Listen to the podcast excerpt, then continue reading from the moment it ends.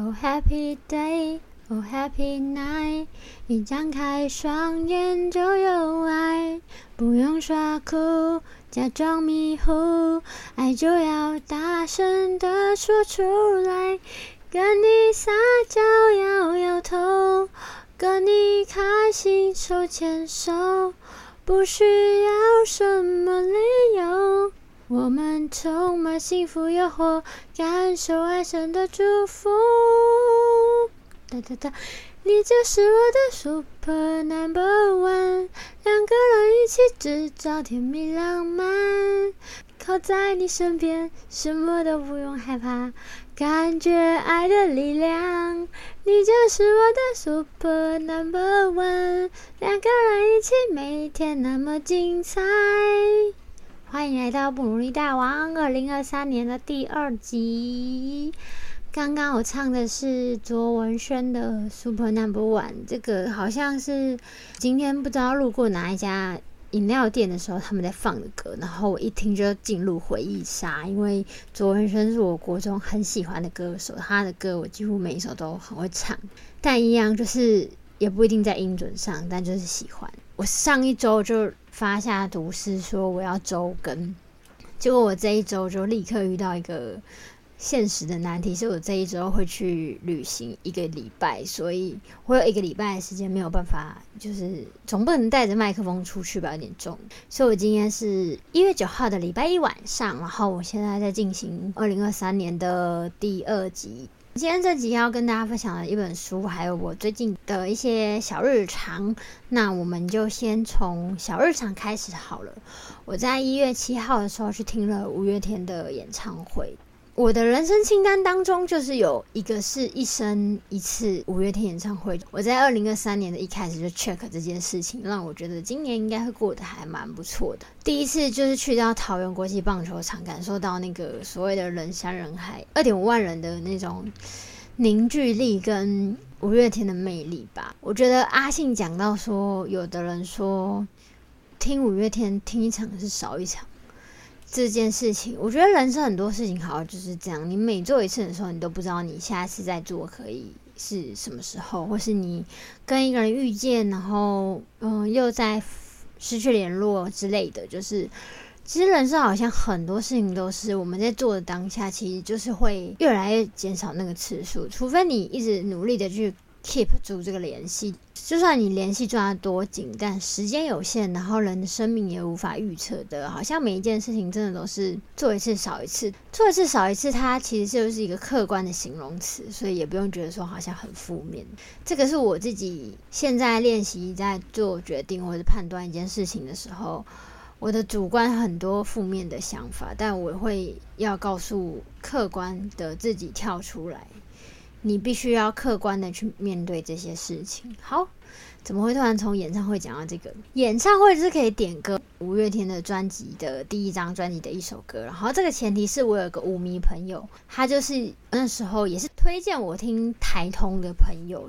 我们有共同兴趣，就是我们喜欢抬头，我们喜欢伍佰，我们喜欢 Star War。呃，我要听五月天演唱会的时候，就是他有说你五月天一定要听前三张专辑，然后的确我就听了前三张专辑，发现不得了，真的是不得了。我只能说，是不是因为是出生之犊不会舞，或者是人生第一次把自己交给全世界，所以我觉得第一张专辑的那个魅力是后来的专辑都没有那种感觉。也许是因为后来的专辑越来越。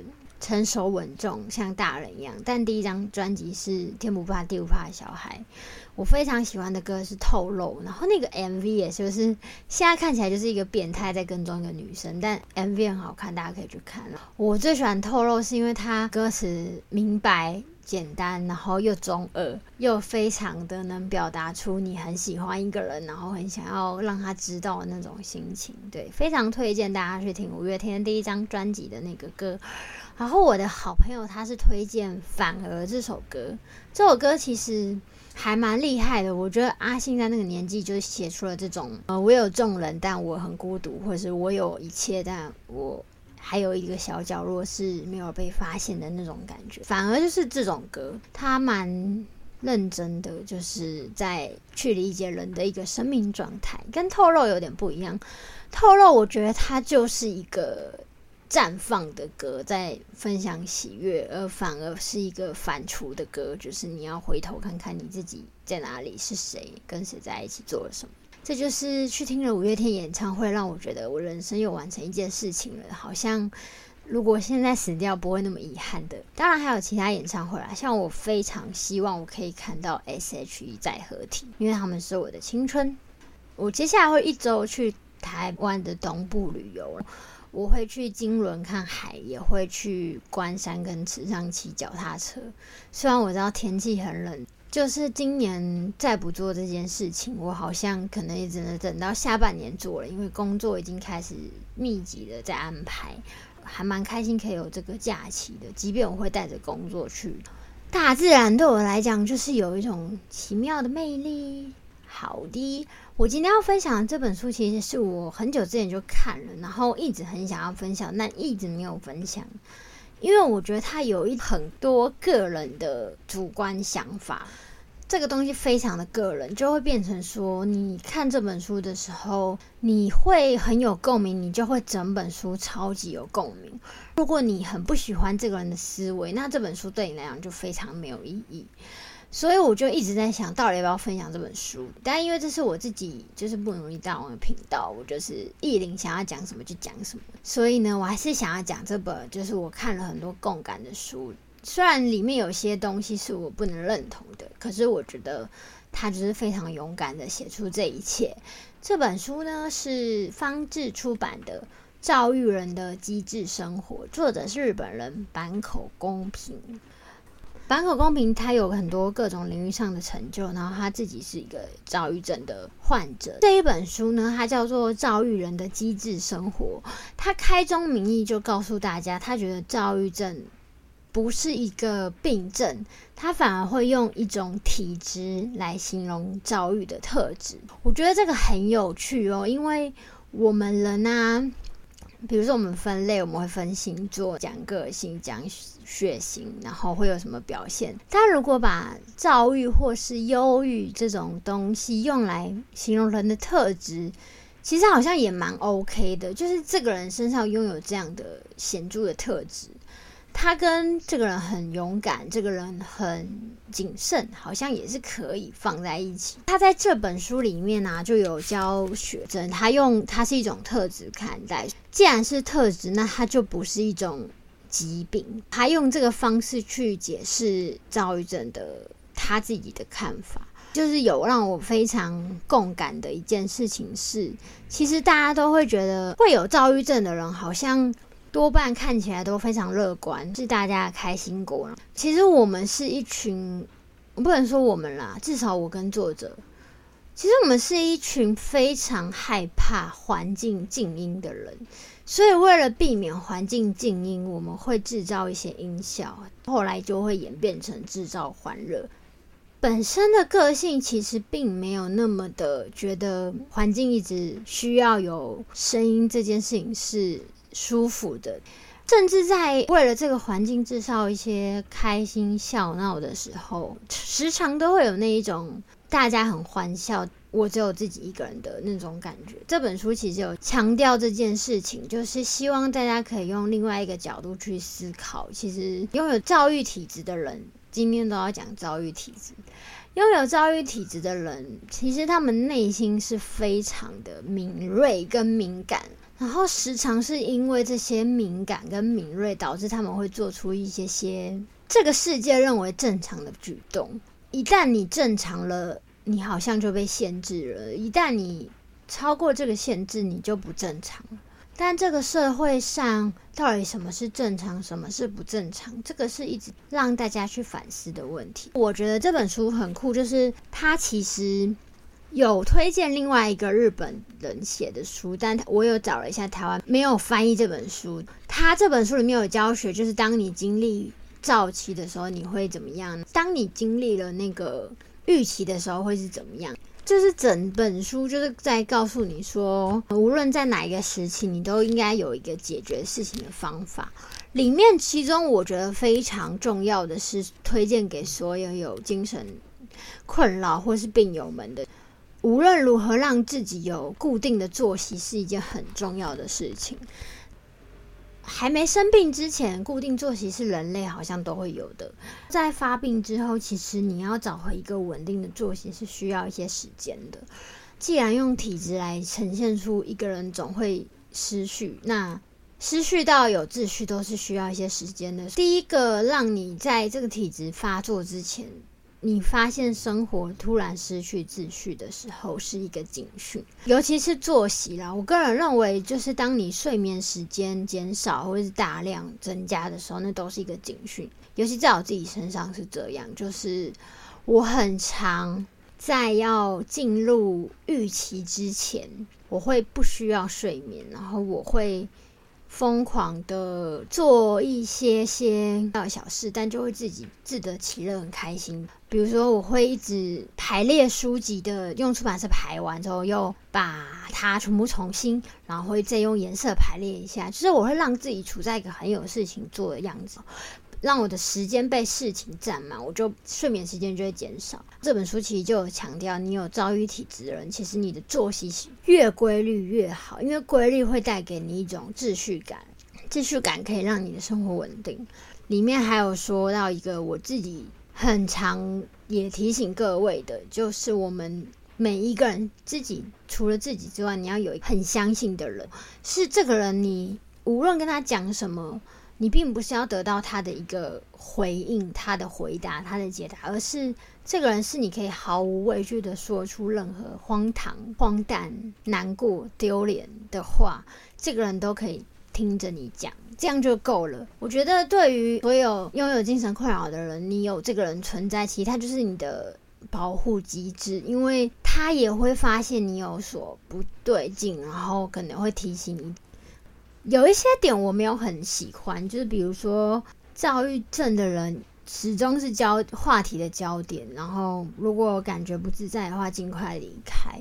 话题的焦点，我觉得就是来自于我们害怕世界静音，所以会制造噪音，然后就会变成话题的焦点。但我自己个人会这么没有很喜欢这个点的，好像是因为越长越大之后，你开始理解到，其实我没有必要每一次都让我在的场一定要欢乐。我其实就是在上一集有讲到，我有在做人际断舍离嘛。其实我从大概去年的十十一月之后，我就有开始尽量的减少一些见面朋友的时间，然后就算见面也是跟真的很亲密的朋友见面，因为。我开始意识到，真的有一些东西很消耗我。我在那个场合，我必须有一个样子，然后离开那个场合的时候，我会非常的空虚。这件事情，我觉得就是因为你在那个场合，你已经习惯某一个样子，你必须要让大家看到他非常的活泼哦，非常的讨喜。可是那个其实就是你为了要在那个地方生存长出来的样子。好，我在今年就已经开始对这件事情有意识到，我不能再这样下去。我必须要在一个我感到安全的地方，我会接受自己的全部的样子。那我现在其实还在寻找这个安全的地方。它这个安全的地方对我来讲，它不只是一个真的一个某一间房子，或是某一个地方，是一个环境的，有种氛围的感觉。它可以是某一段时光，然后你跟一个人相处，或是它是某一段时光，你选择到了某一个地点，即便那个地方你很陌生，但你的心情的状态是你感到安全，感到安全的时候，你才有能力去处理那些你觉得烦躁的事情。然后这一本书我蛮推荐给，就是所有跟我一样是躁郁症的人，就是你们可以试着换个角度去理解你的。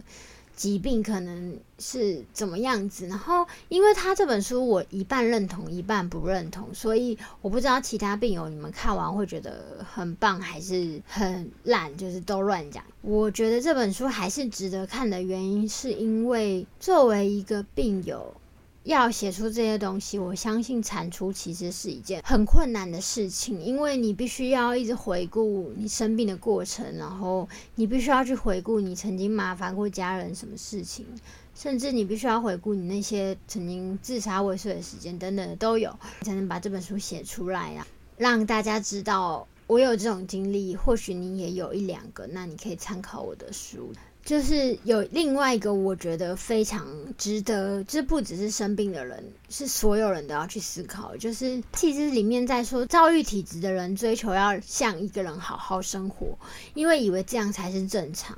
这个东西我觉得每一个人都有，只是多还是少。我们好像会既定的要去符合。社会的一些标准啊，往往因为这些标准失去了自己内心的准则，就会开始你知道摇摆啊。我觉得这是每个人的通病诶，不一定是遭遇体质的人才有，只是遭遇体质的人真的就是比较敏感，然后无法把那个敏感展现给大家。因为如同上述所说的，我们就是很害怕被别人发现我们有这样的敏感，我们会特别的包装自己，包装自己的过程，你会有的时候就会产生。一种幻觉是我对我就是这样的人，因为你在包装嘛，像包礼物一样，包一层又一层。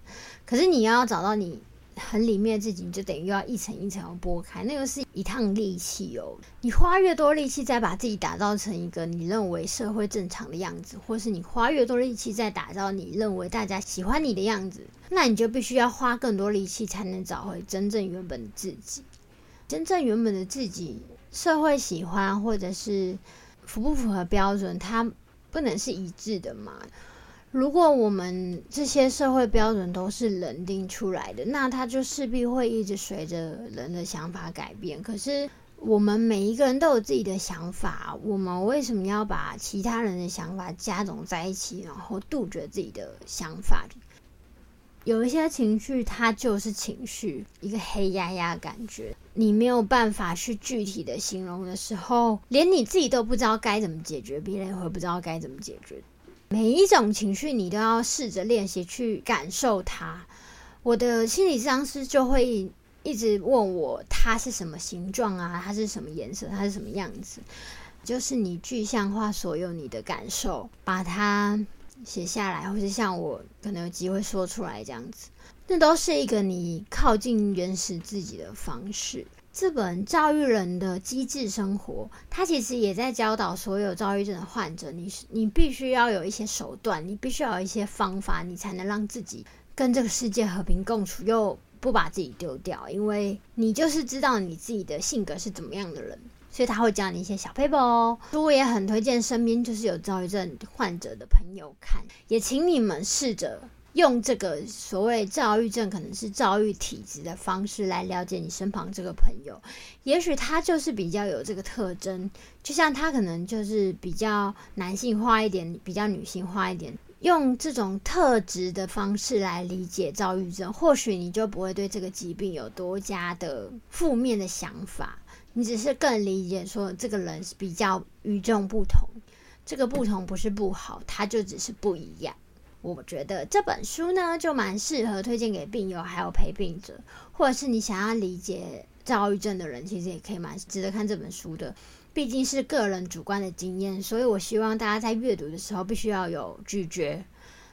咀嚼他讲的话是不是对的？即便当下你觉得哇这句话超棒，可是这本书还蛮建议就是回头之前应该有讲过，就是每一本书我都会画重点，然后我会抄句，在抄句子的过程当中，你就会发现某一些是句子，你在当下觉得哇这个句子绝佳，可是你在抄写的时候，你会发现它不合理，其实就是来自于你在看书的时候已经掉到那个整个书里的环境，可是，在当你抄写的时候，你又变成一个。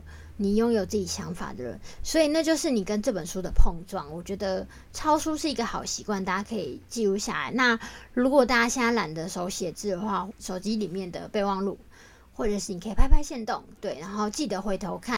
很早之前就已经跟大家说，我会善用线动，是因为我的药其实有时候会让我失忆，很多时候我会常常想不起来前两天发生的事情，或是到了。当天的晚上，我会想不出来早上我到底吃了什么，跟做了哪一些事情。所以有一些吃东西啊，然后去了哪里，我都会拍现东是因为我睡前就会看一下，哦，原来我今天是这样过的。目前是用一个月份一个月份去储存，我觉得这个月份对我来讲是值得纪念的事情。新的月份的时候，我就回去看上个月份，哦，原来我发生了这些事情，推荐给大家。如果你是一个因为药物所以容易健忘的人，可以善用现实动态这个功能。善用这个功能的前提是，你要有决心，跟你你要有个想法，是跟你要有个明白啦。很多人可能会回你的线动说些什么，那些都不要理他们，因为那就是你自己记录你自己人生的事情，这些与与他们无关。有人回应你想回就回，有人回应你不想回就不用回，不要有那个压力，社交的压力，因为大家都觉得社群非常需要互动。可是如果你只是把线动像我一样当做一个记录，那其实跟自己的对话，因为像我就会在心动里面写一下，我就是今天去了哪里，做了什么事情，然后什么觉得很棒。但是那些东西。别人有没有觉得很棒？我根本不在意，因为那是我自己的生活。我觉得，当你有用一些方式试图把你的生活握在自己手中的时候，面对一些些突如其来的东西，你就不会那么感到慌张。生命状态需要在进步，就是必须要去学习新的东西。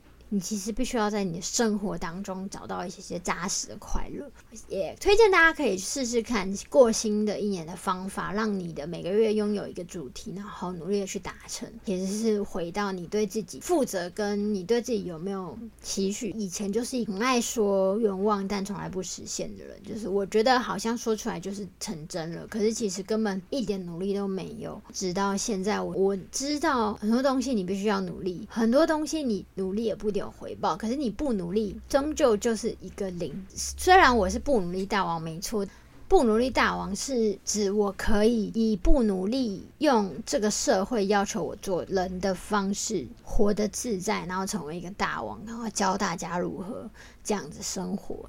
记得休息，记得成长，跟记得回顾，这个东西要并行的。新的一年，不知道大家对自己有什么期许，可以跟我分享，也可以。接下来我就要去东部玩了，下一集应该就是回来跟大家分享我去了那些地方的感觉，因为我都是去我有去过的地方，然后再去重新感受一下那个地方带给我的那个心情。我明天会先到金轮，金轮那边有个很棒的海滩了。大概两年没有去了吧？对他，我不知道他现在变得多商业化。第一次去的时候，原来这片海能让你感受到生命力，它也能同时让你消失。我就在想啊，我每一集是不是都要让大家知道我完成一件事情？所有听的人，你们是不是也试着练习，在这个礼拜当中去实践一件事情？我的弟弟就是会觉得。开一家书店，你要让自己变得很有名，多出来 po 文，你要多展现一些东西。所以我最近自己的 IG 我就多了一个 tag，叫做“弟弟要我当王美，不然书店会倒”。就是我认为王美会发的文，对任何王美产生任何的负面意义。我只是觉得，因为我的人生跟我的生活不是这样过，我要怎么在我这些平庸无聊，然后很宅女的生活挤出像漂亮女孩过的生活？这对我来讲是最近的考验。我也认真的在执行这件事情。旅行的这几天呢，我会试着就是默默往这个方向前进一下下，至少让自己这个礼拜就是假装自己是漂亮女生在过生活。这就是我接下来要做的事情。那不知道各位听众，你们这个礼拜有什么大事？有什么开心的事情？有什么即将来到的事情？希望你们都可以全然的去感受他们，全然的去。接纳这些事情的发生，或是全然的把自己交给自己相信的人，然后有一些些良好的互动。最后呢，我想要再分享另外一件事情，是我一直很喜欢的一个学姐，她有个儿子，非常的可爱。她最近就怀了第二胎，然后是女生。我真的看到她的那个分享，就是是女生的时候，我真的超级开心，因为。就我学姐有带宝宝，她那个宝宝五六岁才还是婴儿的时候，她有带着宝宝来我的店里找过我。那时候学姐带着宝宝来找我的时候，我就立刻被学姐的一些不能说是正面哦，很乐观跟无所畏惧的一种特质吸引，就成为这个学姐的粉丝。由于呢，他的儿子真的太可爱了，他儿子真的就是。你知道宝宝界其实有分丑宝宝跟 丑，也不能丑宝宝形容。其实宝宝界也有分有分等级的，有些宝宝长得很一样，就是你可能分辨不出来他们的特征，因为他们实在长得太像。有些宝宝长得很不一样，不一样到你可能会用奇怪的方式记得。那我学的宝宝，我只能说他就是非常的可爱，他是可爱派的，他是小男生。那现在也应该一岁了吧，然后会开始讲自己的名字啊，就非常觉得可爱。然后我，所以我要在我的节目最后想要推荐大家去追踪我的学姐，你们在 IG 搜寻 T I N G 底线 T I N G 底线 G U 听听。故就可以找到我喜欢的这个学姐，她会常常分享一些婚姻之道啊。虽然我还没有结婚啦，她会分享一些夫妻相处的样子，然后跟她当全职妈妈带小朋友的心得跟如何育儿。因为我的学姐是特教系，你会在她的贴文当中感受到很多她对生活细节的一些些巧思吧。即使她可能会觉得那是她很日常的生活，对于我这个在。崇拜他、喜欢他的人，我就会觉得学姐好像很认真的在过好每一天，然后她的宝宝很可爱。小玉以外的快乐，就是每天看着学姐的儿子麦麦成长。我自己就是明明只有见过他一次，但我就觉得每一次他有一些些新的东西，我就觉得天哪，好可爱哦！卵子好像就在激动，对，很激动。卵子好像就是会啊，天哪，宝宝、宝宝、宝宝那种感觉。推荐大家去追踪我我喜欢的学姐。嗯，也可以去看他分享他的生活，因为我觉得每个人 IG 都一定或多或少，你们都会追踪你们喜欢的一些些 KOL。我学姐好像，我我也不能说她是 KOL 吧，我我可能她是，我也不确定。但对我来讲，她是一个。很离我生活很近，然后又有一点遥远，因为我们其实上次见面就还来不及约约见面，然后宝宝就他小孩就长大，他也怀第二胎，希望过完年后可以去拜访他。但他在我心中是一个很认真过生活的人。然后如果你刚好喜欢幼儿，你真的可以追踪这支账号 T I N G 底线 T I N G 底线 G U，因为他的儿子就是麦麦，真的非常可爱哦。你没有办法想到，原来一个一岁就是。软趴趴的小孩，他越来越大的时候，他可以有这么多创造力，跟有那么多情绪的反应，跟那么多思考，完全开拓我对小孩是一个生命，他能茁壮，其实很依靠的是父母。一开始就是他接触的第一个社会，然后觉得慢慢很幸福，因为他的爸爸妈妈虽然是很截然不同的人，可是你能感受到爸妈对他的爱是用不同方式表达。然后加上我学姐，她又是全职妈妈，她有很厉害的。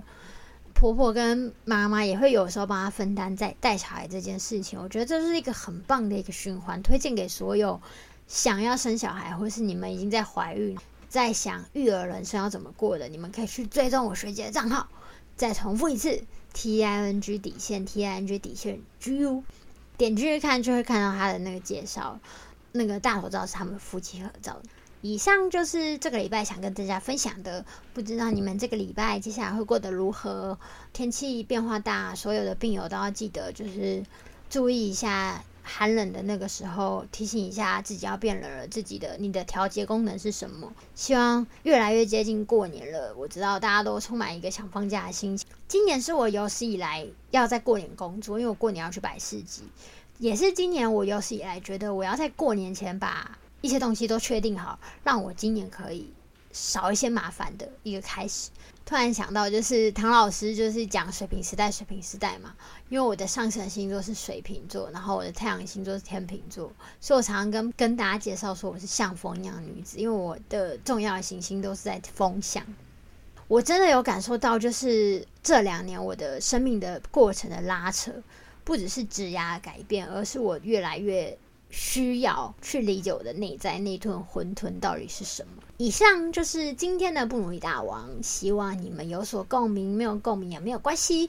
我也希望大家可以留言分享你们想要听我介绍哪一些类型的书，因为一直到现在，我其实介绍相关的书籍都是呃文学的，或者是跟疾病相关的。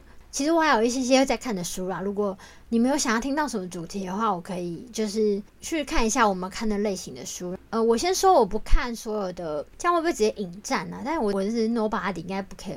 我不看任何短文那边宣誓有的没有的那种文字，就是我不看，就是人生怎样怎样，如果怎样怎样怎样，就是那种很短的，然后好像告诉你人生这样子就会很。短文鸡汤，我没有说这些书不好，只是那些书不是我的阅读的范畴。对，因为我觉得人生是没有办法三言两语就这么完结的告诉大家，不能那么笃定的把这些话讲出来。觉得这些书会畅销，一定有个原因，就是他们在某一些人沮丧或者低潮的时候，用一句话简短的一句话总结了那个人的当下这个低潮，于是这个人就会成为他们的书迷。这也是另外一种大众文学一种。流行的概念啊。个人是一个已经经历过这种喜欢短文时期的人，因为后来发现越短的文字越是笃定的东西。其实，在讲的事情都是同一件事情，他们只是一直换句话说，换句话说。比如说，就是你爱情怎样啊，你的友情一定要怎样啊，怎么你的关系一定要怎么样，通通都是换句话说，换句话说，换句话说。那，呃，我自己个人的阅读的方式是。如果要看书，我会希望是可以让我反刍，就是有一些思考，跟让我学习新的知识。像今天推荐的这本《躁郁人的机智生活》，就是在教我认识躁郁症，它不只是一个疾病，也许可以用一个特质来形容它。它里面有一些实用的交战手册，告诉我们怎么样去理解自己的疾病，跟理解自己的身心状态的改变。这种书对我来讲，它可以反刍，因为我可以对应到我自己的生命。或者是之前有讲一些比较小说类型的书，因为他们都是有拥有自己的完整的宇宙观，然后每一个角色他们非常具有人性化，就是像陈思勇的《鬼地方》，他三部曲就是我已经看完了，然后我之后会找时间再跟大家分享，不得了，我只能说不得了。以我一个很少看小说的人，我一开始看他的小说就是一个一个爽感，就是我看到这么好的小说的那种心情。今天就到这里。祝大家今年一月份都可以把一些些不好的习惯找到，找方法去把它让慢慢淡掉。像我现在就是有减少喝酒的次数这件事，喝酒会变胖之外，也会让我自己的那个嗯用药这些东西都会有些不当。对，就是毕竟你不能同时喝酒同时吃药，那对身体很危害。还有跟减少。不必要的人际关系，这是我在做的。那不知道你们有什么事情是值得今年慢慢的改进、慢慢的进步的呢？就一起从现在开始，我们不要说努力哦，我们要说我们现在在练习成为新的自己。这句话是不是感觉就是我刚刚讲的非常的笃定？就是这种不行。我们现在在练习接受每个状态的自己都有所不同，练习去理解不同的自己有不同的火花。不同的值得赞许的地方，还有不同的值得去用不同观点去分享给大家的。因为你越理清你的里面，你的外面就越来越多彩多姿。对我觉得是这样子。